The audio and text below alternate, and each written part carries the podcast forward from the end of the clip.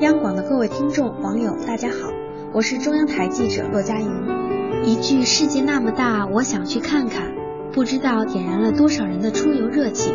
不过，眼下的黄金周，一句“路上这么堵，想想都痛苦”，也描绘出了黄金周出行游客无奈的心情。据交通铁路等部门预测，今年国庆黄金周期间。将有超过七点五亿人次出行，相当于全国一半以上的人口都出门逛了一圈。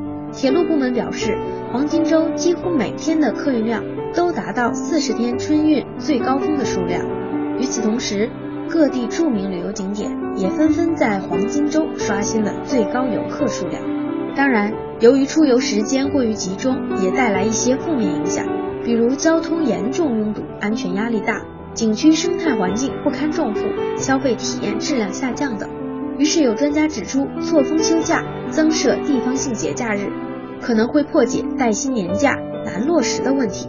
不论将来会有怎样的意见提出来改善节假日集中出行的拥堵情况，至少来不来一场说走就走的旅行，还是我们自己来决定。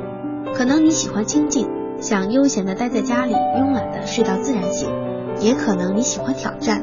想去一些人迹罕至的地方超越自我，也可能你充满激情，愿意去人多的地方感受一下祖国同胞的出游热情，说不定还能来一场美丽的邂逅。不论何种选择，必然有快乐也有失去，痛并快乐着，这不就是人生的一种常态吗？祝各位晚安。